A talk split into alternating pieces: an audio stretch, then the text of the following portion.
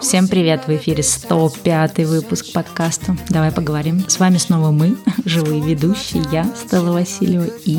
Я, Аня Марчук. Всем привет! Привет, Аня! На сегодня мы выбрали очередную такую околопсихологическую тему, достаточно интересную, мне кажется, и довольно-таки важную. Тема эта называется «Треугольник Карпмана», и Аня сейчас объяснит, о чем это все. Да, мы хотим немножечко сегодня говорить про психологию жертвы, про то, кто в какой момент является жертвой, откуда а, в нас есть жертвенность, а, какие есть а, атипичные проявления жертвы, но тем не менее это также а, жертва, и что можно сделать для того, чтобы выйти из этого условного треугольника и для того, чтобы немножечко изменить сценарий своей жизни. Да, ну, кстати, может быть, мы еще поговорим не только про психологию жертвы, но и про психологию спасателя. Что, в принципе, тоже жертва. Ну, да, я согласна, в принципе, что спасатель он в какой-то момент становится жертвой. Мы про это дальше как раз расскажем в рамках этой теории треугольника. Но суть сегодняшнего выпуска сводится к тому, что мы все так или иначе оказываемся в, в определенных похожих очень ситуациях. Одна похожая да, ситуация, когда мы можем считать себя беспомощным,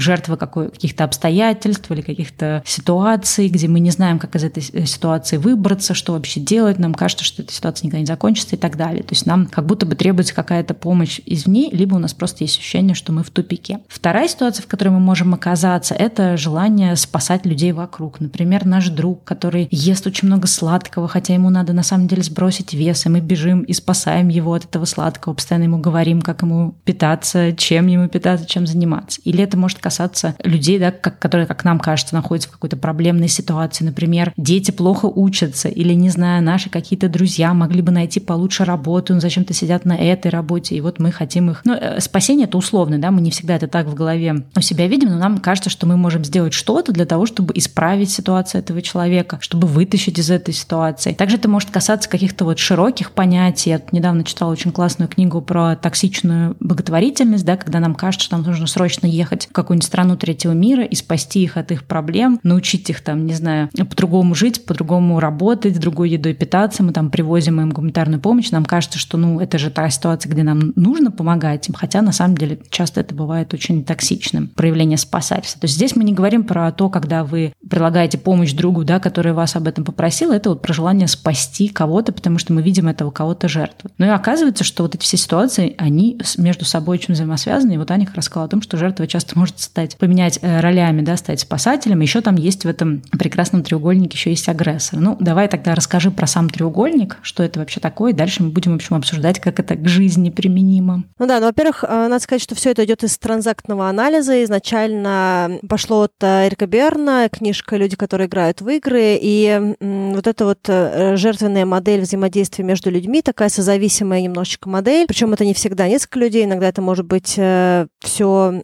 соединено в одном человеке. Но так или иначе, вот эта вот триада, да, она была изначально заимствована Карпманом у, у Берна с точки зрения ролей и дальше уже адаптирована под конкретную задачу. Треугольник называется треугольником Карпмана от имени психолога или жертвенный треугольник. На английском он называется треугольником драмы, а, если дословно переводить. И, в общем и целом, то, что является явным критерием а, таких взаимодействий, однозначно это драматизм. Помимо драматизма есть и другие еще роли, которые есть у этого треугольника. А, я немножечко потом подробнее расскажу, какие. Но, как сказала Стелла, у этой триады есть э, состав жертва, агрессор и спасатель, при том, что каждая из этих ролей, она нестабильна, да, то есть человек может перемещаться внутри ролей, жертва может стать агрессором в определенной ситуации, также она может стать условным спасателем, спасатель может стать э, агрессором, спасатель может стать жертвой и так далее. То есть, в принципе, все эти роли заменяемые, да, и э, человек ходит по кругу в этих ролях. Часто это встречается в паре, допустим, между мужчиной и женщиной, к примеру, ну, часто говорят про созависимые отношения, когда, допустим, а, мужчина алкоголик и жена, он там что-то с ней делает. Это очень такая крайняя степень, но, допустим, очень часто это бывает ситуации, к примеру, когда женщина выбирает роль хранительницы, условно, очага, а мужчина выбирает э, роль добытчика, и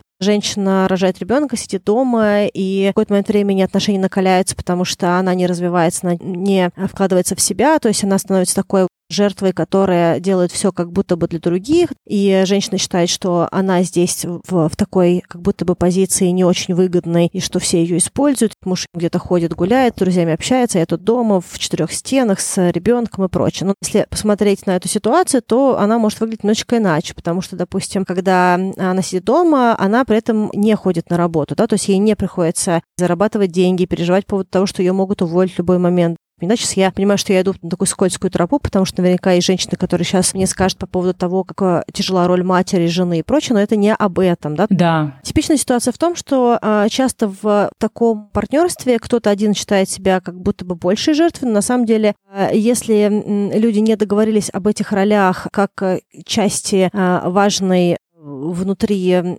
партнерства, да, то какого-то такого семейного, да, и кто какой вклад вносит в семейное благополучие, то каждый человек в этих отношениях в достаточно, на самом деле, зависимых друг от друга отношениях, и мы потом немножечко поговорим, почему эти отношения считаются зависимыми, он ходит по треугольнику жертвы, да, по треугольнику Карпмана, потому что жена считает, что она жертва, и периодически она считает, что ее муж агрессор, который приходит домой, только идет, что ее использует, да, периодически, если она, допустим, как-то себя проявляет, это могут быть какие-то ссоры, конфликты и какая-то эмоциональность. Одновременно она потом, к примеру, может расплакаться, и он начинает ее там утешать и говорит, что извини, я так и не хотел. В итоге он в этот момент становится спасателем, а одновременно он не спал, устал и прочее, и он считает себя жертвой, потому что он один зарабатывает, и в этот момент она агрессор, потому что она ему рассказывает, что он как бы не заслужил ничего другого, да, то есть как бы получается, что в, каждой, в каждом диалоге э, люди начинают быть вот в этой вот смене ролей. Тут еще может, знаешь, добавиться какой-нибудь третий человек, например, какая-нибудь там бабушка, мама, да, которая пытается помочь, и она, соответственно, хочет всех их спасти, начинает там приезжать, помогать сидеть с детьми, чтобы, да, как-то наладить, например, отношения. При этом в какой-то момент она уже может почувствовать себя жертвой, потому что ей кажется, что она тут вообще всех тянет, да, вместо того, чтобы сидеть спокойно на старости отдыхать, отдыхать, она тут за всех работает, а на нее там кто-то еще наезжает, что типа ты то не так сделала, детям не так приготовила, не то, не то сказала. Ну, то есть там, э, если еще добавляются какие-то дополнительные люди, там может еще усложняться вся эта динамика. Или, например, может получиться, что это там не бабушка, а какая-то подруга, которая пытается прийти спасти свою подругу из этого брака, где там, условно говоря, муж алкоголик, но в какой-то момент она, ну, да, пока она спасает, да, это все, потом э, динамика в семье меняется, и в итоге этот человек может стать жертвой, потому что вся эта семья может сказать, что вот, ты вмешиваешься в наши отношения, ты там не туда лезешь, зачем ты вообще в это лезешь. Ну, то есть там никогда не бывает, э, в общем-то, какого-то хорошего исхода. То есть любое такое спасательство, да, там, где это не то, что вас попросили вот о помощи, да, как я говорила, а вы пришли спасать или вы чувствуете, что вы жертва, то в любой момент может поменяться роль, и вы можете из спасателя превратиться в жертву, потому что вам скажут, что вы плохо спасаете, или вы можете превратиться в агрессора, потому что вам кажется, что вы тут всех спасаете, а, вам, а все такие неблагодарные, и вы начнете на них всех кричать, что они неблагодарные. То есть это очень такое интересное э, взаимодействие людей, да, когда такая вроде кажется совершенно разные роли, но люди постоянно ими меняются по кругу.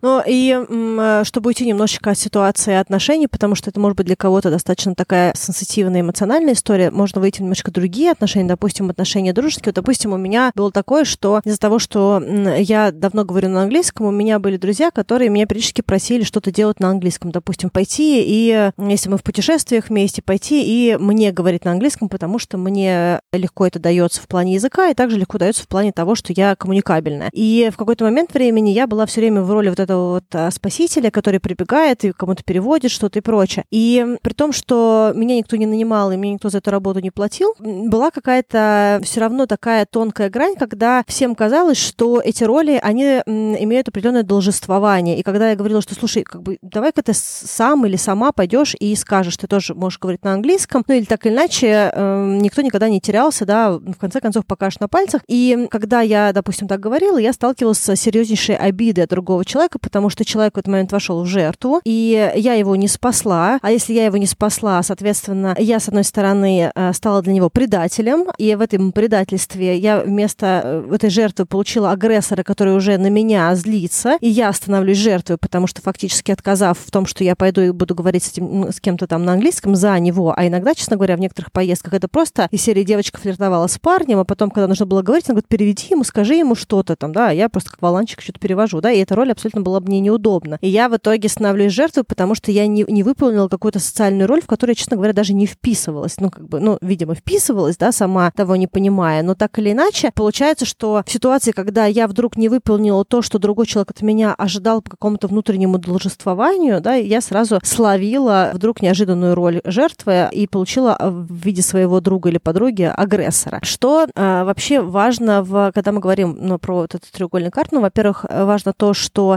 роли постоянно меняются. Кто-то может быть в, в роли чуть дольше или чуть э, меньше, но так или иначе они меняются. Плюс каждый человек может находиться в разных ролях и брать на себя более чем одну роль, то есть жертва может одновременно быть и жертвой, и агрессором, да, или человек может быть одновременно агрессором и спасателем и так далее. Ну и, в принципе, один человек может все эти роли в себе тоже иметь и жонглировать им. Что важно сказать, помимо того, что есть вот такие вот роли э, жертва, агрессор и спасатель, да, или спаситель. Прежде всего, хочется немножечко поговорить про специфику каждой из этих ролей, вообще про что эта роль, какая есть транслируемая выгода и какая есть э, вторичная выгода, и вообще кто эти люди, если так можно было сказать. Если мы говорим про жертву, то самая, наверное, яркая специфика жертвы — это такая детскость, незрелость, какой-то там даже, можно сказать, наверное, какой-то инфантилизм, да, то есть какое-то нежелание брать ответственность за свою жизнь и э, желание что кто-то другой является э, вершителем э, судьбы этого конкретного человека, при том, что это может быть связано как с базовыми ролями, или это может быть в каком-то широком смысле серии, что вот если бы не мои дети, то я бы тогда бы пошла бы учиться, а, пошла бы реализовываться, пела бы на вокале, танцевала бы вальс или, там, не знаю, стала бы президентом страны, но, к сожалению, так получилось, что у меня появились дети, да, при том, что есть люди, у которых матери-одиночки с тремя детьми, и при этом они работают и достигают и путешествует, и много чего другого. Я еще хотела сказать, ну вот к этому, к этой позиции жертвы, да, что это не всегда ситуация, где ты именно там считаешь, что кто-то другой должен там за тебя что-то сделать или что-то спасти или какую-то роль. Это иногда просто э, тебе может казаться, да, в данный момент, что находишься в безвыходной ситуации, ты не видишь э, того, как можно из этой ситуации выйти, и ты в ней находишься вот именно потому, что тебе кажется, что ну, нет никакого способа ее решения. То есть это не всегда ты как бы на кого-то да, можешь накладывать вину за нахождение в этой ситуации. Иногда это может быть просто просто, что ты сам не понимаешь и не видишь выходов из нее. То есть э, такая тоже может быть ситуация жертвы. То есть, условно, какой-то пример, да, можно привести. Например, я живу в каком-нибудь городе, да, мне здесь не нравится, я, не знаю, например, не могу найти интересное окружение или не могу найти интересную работу или еще что-то. Не то, чтобы я кого-то конкретного осуждаю за это, я просто считаю, что вот у меня такая ситуация, да, что э, в этом городе нет интересных людей, здесь невозможно найти работу, невозможно найти друзей. То есть это тоже, в принципе, в определенном смысле жертвенная позиция, да, когда мы не можем увидеть ситуацию как-то сверху, да, и увидеть какие-то пути выхода или пути изменения, например, своей текущей ситуации. Тут, видишь, получается, что агрессором выступает город, да, и косвенно могут выступать родители, которые тебя родили да. в этом городе, ну или какие-то другие обстоятельства, да, которые Не вдруг... в тот институт тебя там засунули или посоветовали, там, не ту работу ты, там, не знаю, не ту профессию освоил, то есть все равно у тебя есть, да, где-то какой-то, наверное, а, подсознательно, ты все равно считаешь, что кто-то виноват в этой ситуации, скорее всего. Ну, так или иначе, есть данность в том, что это перекладывание ответственности, да, то есть так или иначе, как бы, как бы ты не взаимодействовал с миром, неважно, это какой-то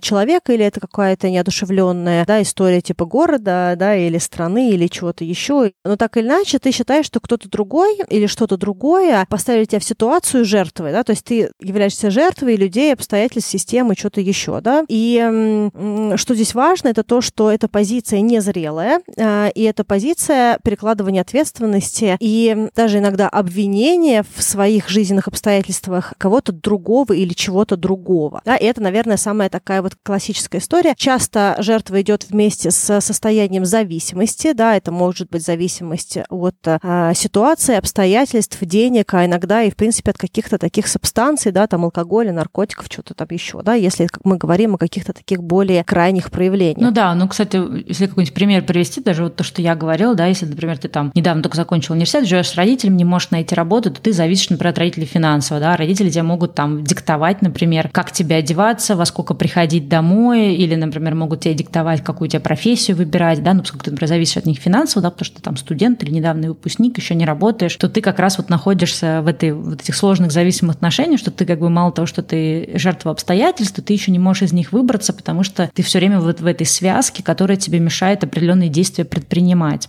Да. Следующая роль, наверное, о которой стоит поговорить, это агрессивная роль, да, роль агрессора. Вот, у него, естественно, есть э, ключевая его, наверное, э, прямая роль, это то, что он фактически является человеком, который проявляет какой-то негатив или даже какую-то агрессию. Мы сейчас не будем говорить про физическую агрессию, хотя, в принципе, в определенных ролях это может быть и физическая агрессия, но часто это, в принципе, какая-то а, абьюзивная история или какое-то моральное давление, по крайней мере, то, как это транслируется и ощущается. Это человек, который э, находится в позиции условного контроля и который считает, что он знает, как должно быть, и что его позиция, она единственно верная, и он эту позицию навязывает другому человеку, жертве. Да? То есть, как бы так или иначе, это позиция условной силы с точки зрения транслируемой выгоды. Мы уже какие-то примеры более очевидные приводили, но могут быть и менее очевидные примеры. Допустим, ситуация, да, какой-то друг просит э, у меня пожить, да, определенное время, например, он там, не знаю, вышел с каких-то отношений и физически, финансово или по каким-то еще причинам не может, да, пока другое жилье найти, и вот он просится ко мне, да, пожить у меня. Соответственно, в этот момент мы попадаем в этот треугольник, потому что, э, ну, не всегда, не обязательно, но можем, да, попасть. То есть я могу стать агрессором, потому что я буду считать, что я вот, соответственно, ну, кстати, тоже вот про изменение ролей, что я, значит, этого человека спасла, дала ему, например, какой-то кров, но дальше я могу, например, этому человеку диктовать какие-то вещи, да, там, что он должен делать, как он должен вести себя у меня дома, да, если, например, я этому человеку в том числе одолжила денег, то я могу дальше его критиковать и говорить, так, смотри, я тебе одолжила денег, а ты пошел там в кафе сходил, мог бы вместо этого пойти там, не знаю, на курсы какого-нибудь там новой профессии. Ну, то есть понятно, что есть, э, э, здесь речь не про правила, да, нахождения в чужом доме, а про то, что я, например, человеку помогла, но, в общем-то, моя помощь заключалась в том, что я предоставила кровь и, допустим, одолжила денег. Дальше уже человек, любой взрослый, да, сам решает, что ему с этим делать, точно так же, как я решаю, да, в какой момент я перестану одалживать или перестану позволять жить у меня. Но если я начинаю помимо этого, да, говорить человеку, как жить, э, говорить человеку, например, о том, что вот ты мог бы по-другому эти деньги использовать, если я тебе одолжу, то ты обязан делать то-то и то-то, то это уже вот как раз я становлюсь агрессором в этих отношениях, а человек, соответственно, становится жертвой. Да, и судя по всему, ты до этого находилась в позиции спасателя, но об этом мы поговорим да. чуть позже. Вот, а, но что, что важно, если мы говорим про преследователя, ну, во-первых, кстати говоря, у людей, которые в, в этой истории часто выполняют роль преследователя. Преследователь или агрессор, да, это один и тот же термин. Да, агрессор, преследователь, да-да-да, какая-то такая вот абьюзивная роль. Часто у этих людей бывает определенный бэкграунд семейный, что они, допустим, выросли в, в семье, где был какой-то жестокий отец или какие-то другие жестокие, э, агрессивные, абьюзивные отношения, поэтому для него вот такая вот роль справедливость через агрессию, через злобу, через давление, она достаточно привычная, поэтому, находясь в каких-то отношениях, он достаточно давящий пассажир такой, да, ну или капитан, да, наверное, даже больше в этой ситуации, да, и у него трансляция позиции такая, что он считает, что он прав, иногда у него есть желание другому человеку э, навязать ему хочется, чтобы человек пострадал, другой, потому что ему кажется, что он находится в роли жертвы, и другой человек э, немножечко его использует, да, то есть ему хочется здесь другому человеку дать тоже какой-то активности, да, придать, если так можно сказать, да, чтобы другой человек э, взял на себя ответственность или что-то еще. Но по факту, если мы говорим про вторичную выгоду агрессора, то там тоже есть э, на что посмотреть. Во-первых, э, если мы говорим про агрессора, то это часто человек, который компенсирует какие-то свои неудачи за счет того, что он выступает в роли всезнайки или э, человека, которому кажется, что он знает как, да, то есть он берет берет на себя этот контроль, на самом деле у него не самая высокая самооценка, потому что фактически он реализует свой сценарий через другого человека, да, через жертву, и получает очень четкую, конкретную первичную или вторичную выгоду в виде определенного садистического поведения, да, какого-то агрессивного, и он находит в себе право не выстраивать э, отношения на базе личных границ какого-то уважения, потому что ему кажется, что у него есть здесь позволение. И, как правило, это человек, э, который не идеален в своих жизненных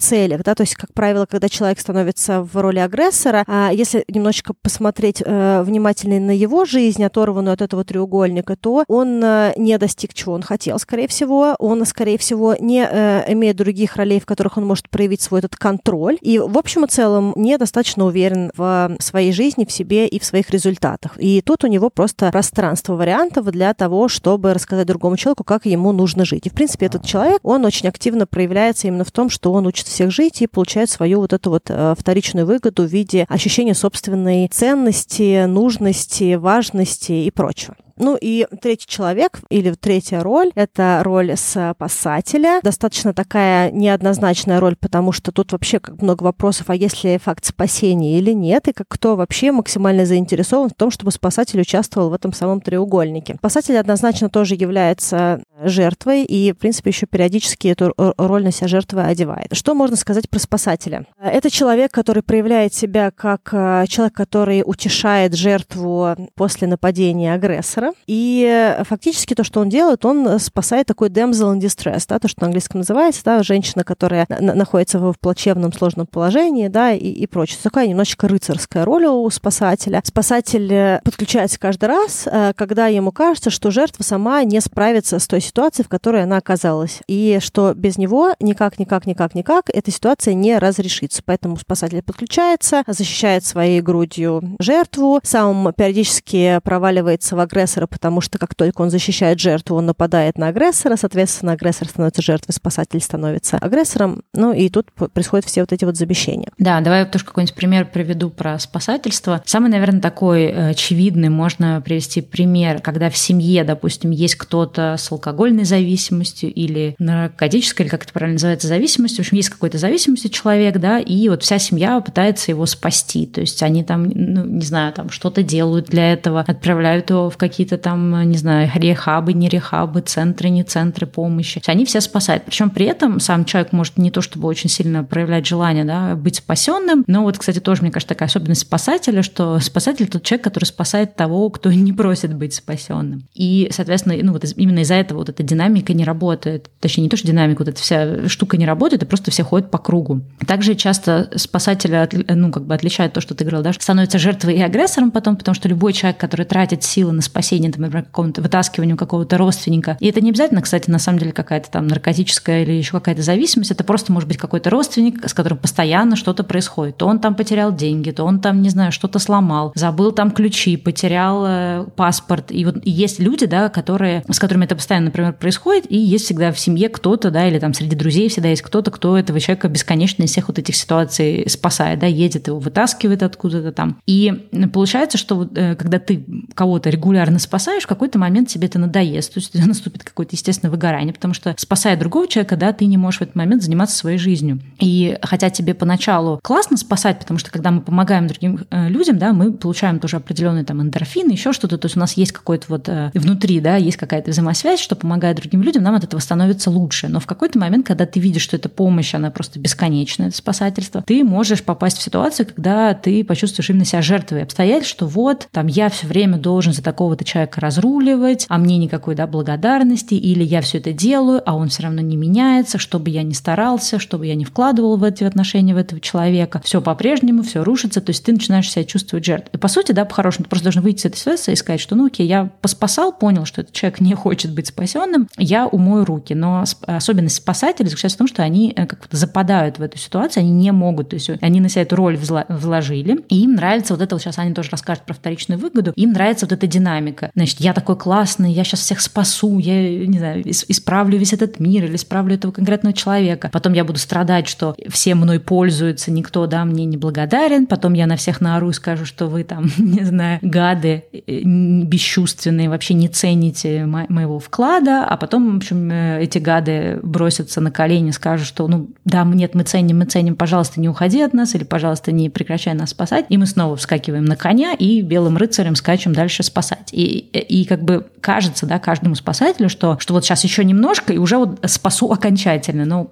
проблема заключается в том, что невозможно в этой динамике эту ситуацию таким образом разрешить. То есть спасатель оно будет бесконечным. Но то, что мне нравится, что ты сказал, что спасатель часто лезет не в свою э, жизнь и не в свои дела дела, да, и, наверное, основная история со спасателем, почему мне кажется, что, наверное, из всех вот этих вот проявлений а, спасатель это самая в какой-то степени бессмысленная роль. Бессмысленная, понятно, что там у каждого есть свой смысл, да, но именно самая неблагодарная, наверное, в какой-то степени роль, потому что спасатель, во-первых, лезет не в свою игру, и он растрачивает свою энергию на чужую ситуацию, да, то есть есть какая-то динамика, что есть жертва и агрессор, а спасатель подключается, и фактически он влезает в какую-то проблему, которая изначально с ним никаким образом не была связана. Торгается в какой-то степени в жизнь и личные границы э, других людей, а иногда это в общем и целом даже целые континенты, да, если мы говорим про какие-то такие вот э, широкие истории, да, когда кто-то приезжает в страну третьего мира для того, чтобы при, внести туда развитие, религию, знания, письмо или что-то еще, да, и, в принципе, разрушает весь как бы уклад, который, в общем и целом, нормально существовал в этом э, самом обществе. Но не про это дело, а дело про спасителя или про спасателя, и вторичные выгоды спасателя какие? Самая главная вторичная выгода спасателя — это потребность быть кому-то нужным. И то, почему спасатель во всем этом находится, это потому, что у него, на самом деле, достаточно низкая самооценка, в его жизни все супер не круто, и спасатель не хочет заниматься своими проблемами, потому что заниматься своими проблемами гораздо сложнее, чем заниматься проблемами чужих людей. И поэтому спасатель ввязывается в абсолютно чужую игру, тратит туда всю энергию, выжигает себя до основания, и потом такой вот э, где-то удовлетворенный, где-то неудовлетворенный, если его не слушают или то, что он хотел, не случается, он уходит в таком как бы настроении, что ну вот я говорил как нужно, а вы меня не слушаете, поэтому у вас тут все плохо. На самом деле у спасителя, у спасателя все равно тоже самого все плохо, и он в этой истории чисто находится для того, чтобы получать это чувство собственной значимости,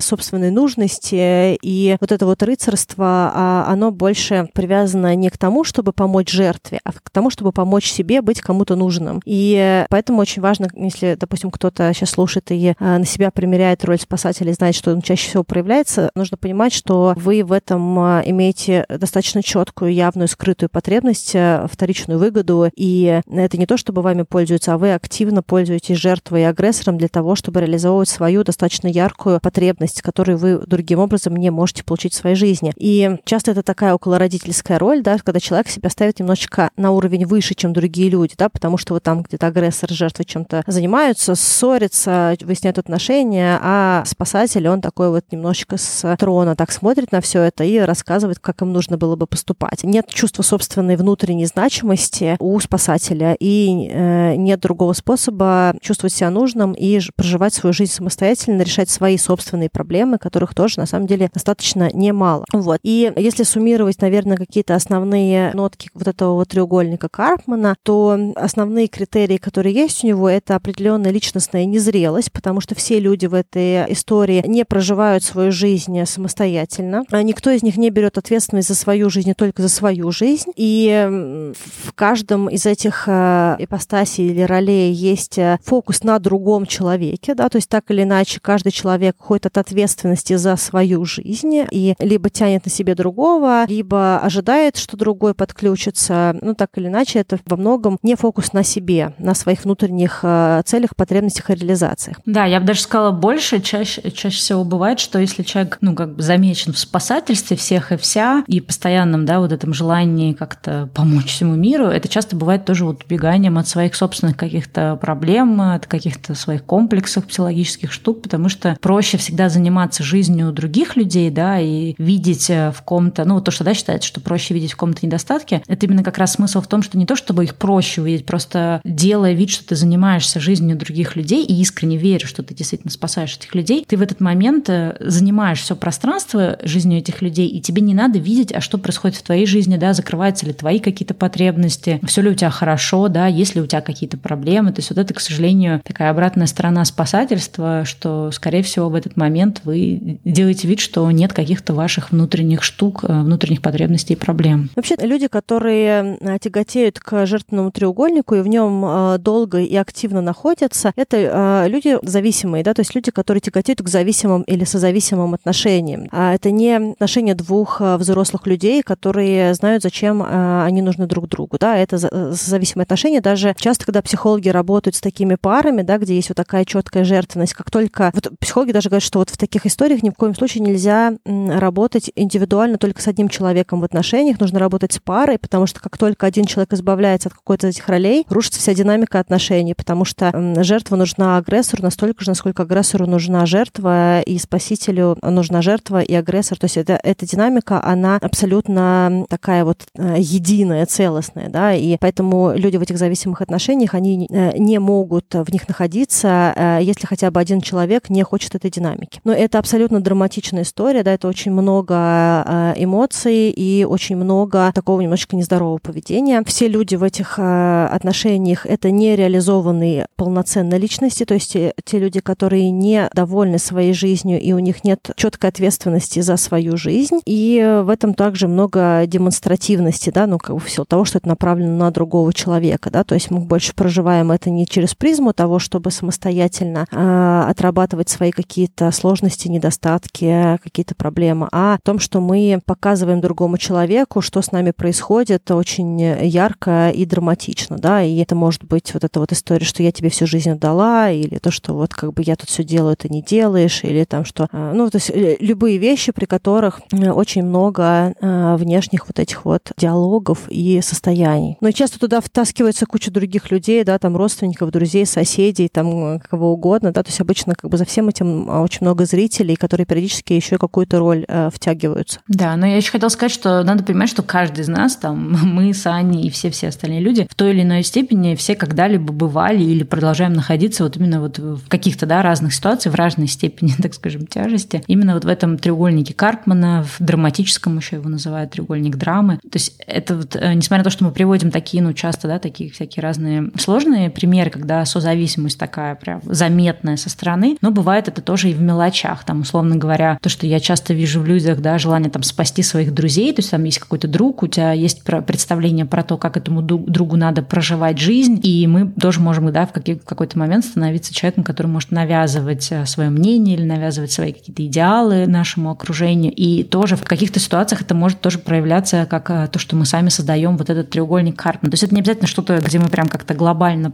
по все уши и ноги увязли, это еще могут быть какие-то тоже небольшие ситуации, и, в принципе, здорово иногда замечать, да, не нахожусь ли я сейчас спасателем в ситуациях, где, в общем-то, меня не просили спасать, не нахожусь ли я жертвой, да, в какой-то ситуации, где я все время жду, что кто-то придет и меня спасет, или где я все время повторяю, да, одно и то же, ну, какое-то поведение, да, попадаю в одинаковые ситуации, каждый раз в них оказываюсь, и при этом потом удивляюсь, почему я оказался жертвой. Но э, тут два, две вещи. Есть какие-то вещи можно отследить, да, в себе, какие-то вещи невозможно отследить, и, возможно, их может только увидеть человек со стороны, либо какой-то такой серьезный разговор с каким-то очень таким сознательным другом, да, который может тебе на эти штуки указать. Но чаще всего, даже когда нам про это говорят, мы, скорее всего, воспринимаем какую-то ну, защитную реакцию, да, то есть если я там приводила этот пример, скажу, что ну вот там в моем городе нет работы, не найти друзей, я вот завишу там от родителей, живу с ними, потому что ситуация моя безвыходная, если кто-то мне из друзей скажет, слушай, ну смотри, ты можешь там освоить какую-то удаленную профессию, можешь попробовать это, можешь попробовать переехать в другой город, то, скорее всего, да, как жертва я скажу, что ну хорошо тебе говорить, да, я вот, вот у меня действительно безвыходная ситуация. Поэтому бывают, конечно, моменты, когда мы не способны увидеть, что наша ситуация не такая безвыходная, как нам кажется, что, скорее всего, мы просто не, либо не видим, либо не знаем о том, что существуют какие-то способы ее решения. Либо нам выгодно, в принципе, да, вот то, что ты говорил до этого, находиться в ситуации жертвы, потому что, ну, как бы э,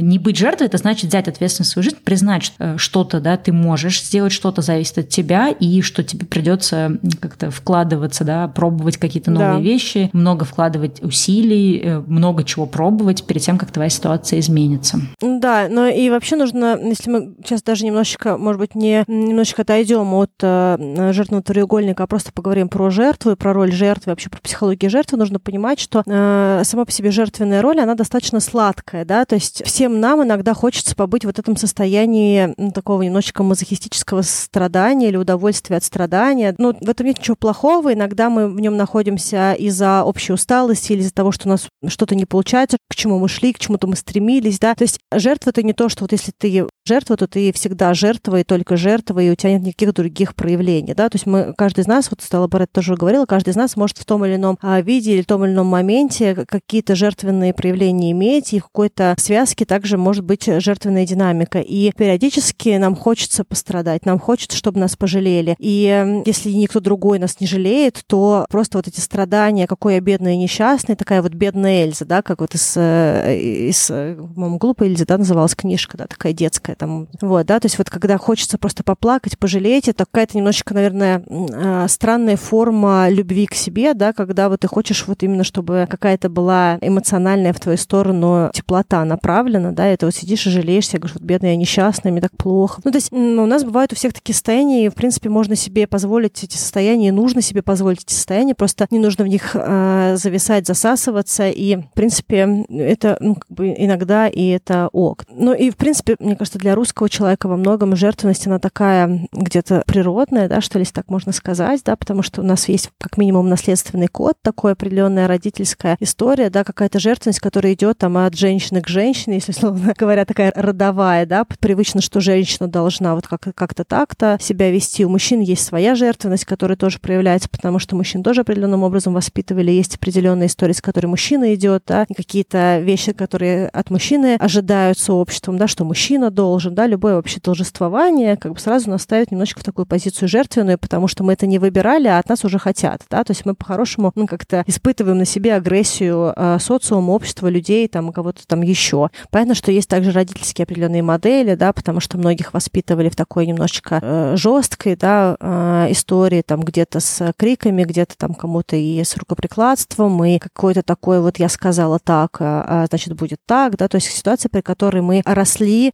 люди, да, как бы пришли в такой позиции, когда нам кажется, что мы ни на что не влияем, да, что у нас нет права голоса, мы ничего не выбираем, нам родители какой-то наш тревожный, там, жесткий сказал, что нужно делать, и мы вот в таком, как бы, да, там пошли и сделали. Ну да, какие-то такие вот паттерны, шаблон поведения, они закладываются, и часто, соответственно, человек, который склонен попадать в созависимые отношения, это что-то, что может идти, ну вот э, то, что Аня сказала, да, из детства, то есть это может быть заложено, и обычно бывает, что если человек э, склонен спасать или склонен быть жертвой, то, скорее всего, он во всех отношениях. То есть даже если он, например, в чем вообще как бы, ну, даже не то, что опасность, но в чем проблемность тоже заключается, что даже если человек поймет, что он прямо сейчас находится в созависимых отношениях, в отношениях, где, например, условно говоря, в отношениях с алкоголиком, да, и он постоянно то спасает, то он жертва, то даже если он выйдет, этот человек из этих отношений, то следующие отношения, скорее всего, будут такие же. Это вот э, поэтому, да, часто люди говорят, вот там, если, например, парень прошел какое-то количество одинаковых неудачных отношений, будет, ему будет казаться, что все женщины вот такие вот сволочи, и то же самое,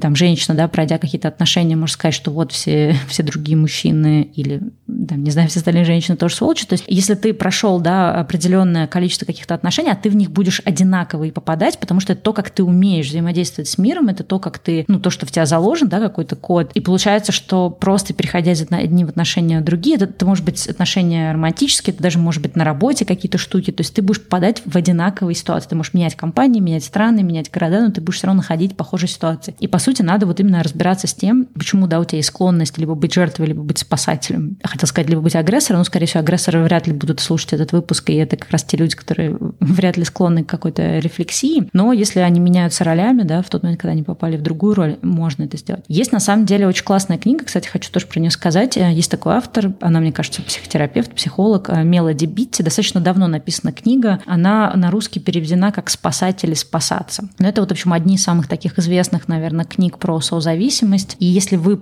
где-то, да, из того, что мы, например, что-то рассказывали, почувствовали, что с вами такое бывает, да, э, то имеет смысл изучить вообще всю эту информацию и уже дальше там от, от этой информации отталкиваться, что дальше делать. Потому что понятно, что из этой ситуации нет каких-то простых, да, таких советов. Сделайте один, два, три, и все будет у вас классно. Если что-то, да, в нас заложено уже какими-то такими долгими годами попадания в одинаковые отношения, надо также тоже понять, что быстро выскочить, да, из своего какого-то шаблона не получится. То есть если мы привыкли всех спасать и быть рыцарем на белом коне, который забывает про свою жизнь и тратит э, все силы и время, да, на спасение других людей, то нам сложно просто взять и перестать это делать, да, то есть отказаться от этой своей какой-то роли жизненной и, стать другим человеком. Но, в общем, нужно эту штуку в себе изучать. Да, но я хотела сказать, что э, вообще агрессор тоже может слушать наш выпуск, и вообще из-за того, что это постоянно меняющиеся роли, э, человек, это все равно жертвенная роль. Это одно из проявлений жертвы, потому что люди не проживают свою жизнь, они зависимы от других людей. И мне понравилось то, что ты сказала, что нужно понимать, что если мы не хотим быть жертвой, то нам нужно перестать играть в эту игру и менять э, сценарий жизни, потому что вот этот вот формат садист-мазохист и человек, которому э, нужен садист-мазохист, она как бы деструктивна, и эта модель будет повторяться. И очень важно понимать, что мы те самые люди, которые инициируем этот конкретный сценарий нашей жизни. Да? То есть не то, чтобы кто-то пришел и нас заставил быть жертвой. Нет. А если мы выбираем такую роль, значит, каким-то образом эта роль для нас естественна. Да? Вот она либо естественна, потому что это какая-то наследственная история, история, какая-то родительская аффирмация, да, очень часто такое бывает, когда говорят все женщины вот это, все мужчины вот это, или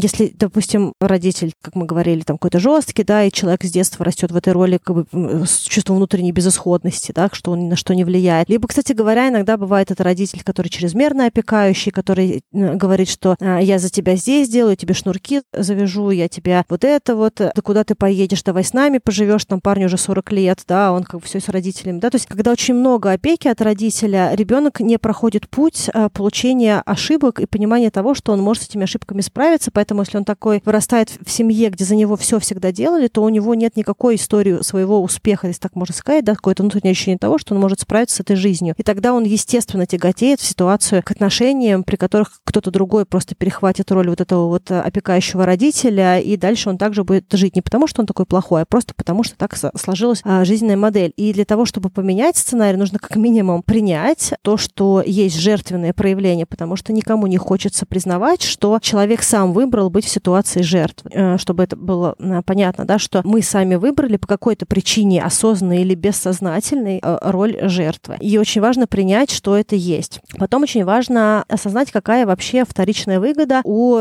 такого жертвенного поведения. Это и удобная социальная роль, да, потому что иногда комфортно, что за нас кто-то несет ответственность, да, или что мы можем пострадать, или что нам не нужно двигаться, развиваться и прочее, в принципе, меняться, да, потому что изменения, в общем и целом, всегда болезненные, да, даже если это приятные изменения, нужно преодолевать, и вот это преодоление, не все готовы на него пойти, и, в общем и целом, это вторичная выгода от такой жертвенной позиции, потому что всегда есть вот это вот «если бы не, то я бы», да, а на самом деле не так. Всегда, ну, как бы, или почти всегда это можно сделать. И если говорить прям по вот этим микроролям, нужно помнить, что у спасателя вторичная выгода в том, что он бежит от одиночества, да, и хочет быть кому-то нужным. У преследователя он бежит от неидеальности собственной жизни и тех ошибок, которых у него тоже полно-полно-полно, но он э, их не хочет замечать. Ну, а жертва бежит, понятно, от ответственности за свою жизнь. Вот. Соответственно, нужно взять ответственность за свою жизнь прежде всего и понимать, что в какой бы э, жертвенной роли человек не находился, да, там жертва, спасатель или агрессор, ему прежде всего нужно подумать не о том, что там с другим человеком происходит, а что происходит с собой, и взять ответственность за свою конкретную роль, за свои ошибки, за свои э, неидеальности, э, за свое в какой-то степени одиночество, за свою нужность самому себе и своей реализации и прочее. И тогда, если вы, ну и как бы для спасателя понимание того, что без него э, мир не разрушится, никто не умрет, никто не пропадет там и прочее. И в таких ситуациях, когда люди начнут двигаться в эту историю, есть шанс изменить жизненный сценарий, изменить паттерн поведения, да, какой-то, который иногда может быть очень тяжелым для изменения, потому что там глубинные есть проблемы. Иногда, возможно, хорошо бы это проработать с психологом, да, мне кажется, в последних выпусках мы про это много говорим, да, но так или иначе, просто если у человека есть многолетняя практика созависимых отношений и отсутствие управления своей жизнью, то, наверное, а, для того, чтобы увидеть другие сценарии, нужно, чтобы был какой-то такой вот профессиональный костыль, да, если так можно сказать, да, и чтобы из этой зависимости вывели другие новые взаимоотношения с психологом, да, как бы понимание того, как можно по-другому брать ответственность за свою жизнь. Слушай, была еще хорошая книжка, вот, мне кажется, на английском она называется «Attached», про созависимые отношения, а, Амир Левин а, и Рэйчел а, Хеллер, поэтому, я не знаю, кстати, переведена она или нет, мы приложим в описании. Вот, тоже с точки зрения того, как можно попробовать выходить из созависимых отношений и вообще как их признавать. Вот. Ну, надеюсь, что это каким-то образом, какие-то наши вот эти вот мысли, они были для вас новыми и полезными. Да, если вам тема эта интересна, то приходите к нам на Patreon, можем там это все обсудить и даже сделать какой-то дополнительный разговор на эту тему в рамках нашего Патреона. Да, можем даже кого-то пригласить, в принципе, если будет много людей, которые хотят, чтобы мы это обсудили, может быть, кто-то, может быть, даже кто профессионально может рассказать. Но я думаю, что для начала можно, если вам тема эта оказалась очень интересной, вы хотите копнуть больше, обратить внимание на вот эти две книги. И э, также я приложу тоже, я делала видео у себя на YouTube-канале, там у меня тоже кто-то из подписчиков спрашивал про то, надо ли спасать близких, как понять, когда надо спасать, когда не надо. И там я тоже делилась какими-то мыслями на эту тему. Возможно, они дополнят как-то то, что мы сегодня рассказывали вам. Да, ну и всегда нужно помнить о том, что прежде всего нужно спасать себя. Да, вот эта вот история «надень маску сначала на себя, а потом на своего ребенка», она, в общем-то, такая вот, может быть, немножечко избитая и банальная, но генеральная. Поэтому а, если у кому-то хочется поспасать, то можно обратить внимание на то, что есть в нашей жизни, ну, в жизни на, нас самих, да, в жизни того самого спасателя, что нужно бы сейчас спасти. Потому что иногда бывает, что человек спасает детей в Африке, а у него происходит просто какие-то жутко трагичные истории в семье, и часто, кстати говоря, так происходит, да, когда проблемы и с партнером, и с детьми, и с э, какими-то другими вещами, часто даже с финансовыми вещами, а человек э, петиции подписывает про детей в Африке. Тут явно налицо история про э, избегание ответственности за свою жизнь и нежелание решать собственные проблемы. Поэтому надеюсь, что этот выпуск был полезен и, возможно, для вас открыл глаза, может быть, на какие-то ваши проявления или на те ситуации, в которых вы находитесь, которые, а, возможно, сейчас в этом сложном 2020 году пришел момент поменять э, и сделать какой-то шаг к какой-то новой, независимой или более свободной э, жизни, в которой легче дышится и меньше мазохизма и больше контроля, уважения любви и принятия. Да, желаем вам всем э, поменьше оказываться в ситуациях, когда вы жертва обстоятельств или когда вы чувствуете, что вы должны всех вокруг спасать и у вас нет выхода, чтобы это не делать. В общем, Желаем всем не попадать в треугольники Карпмана и как минимум видеть, когда вы в них находитесь, и находить в себе силы и ресурсы из них быстро выходить. Да. Ну что, до встречи через неделю. Пока-пока. Пока-пока.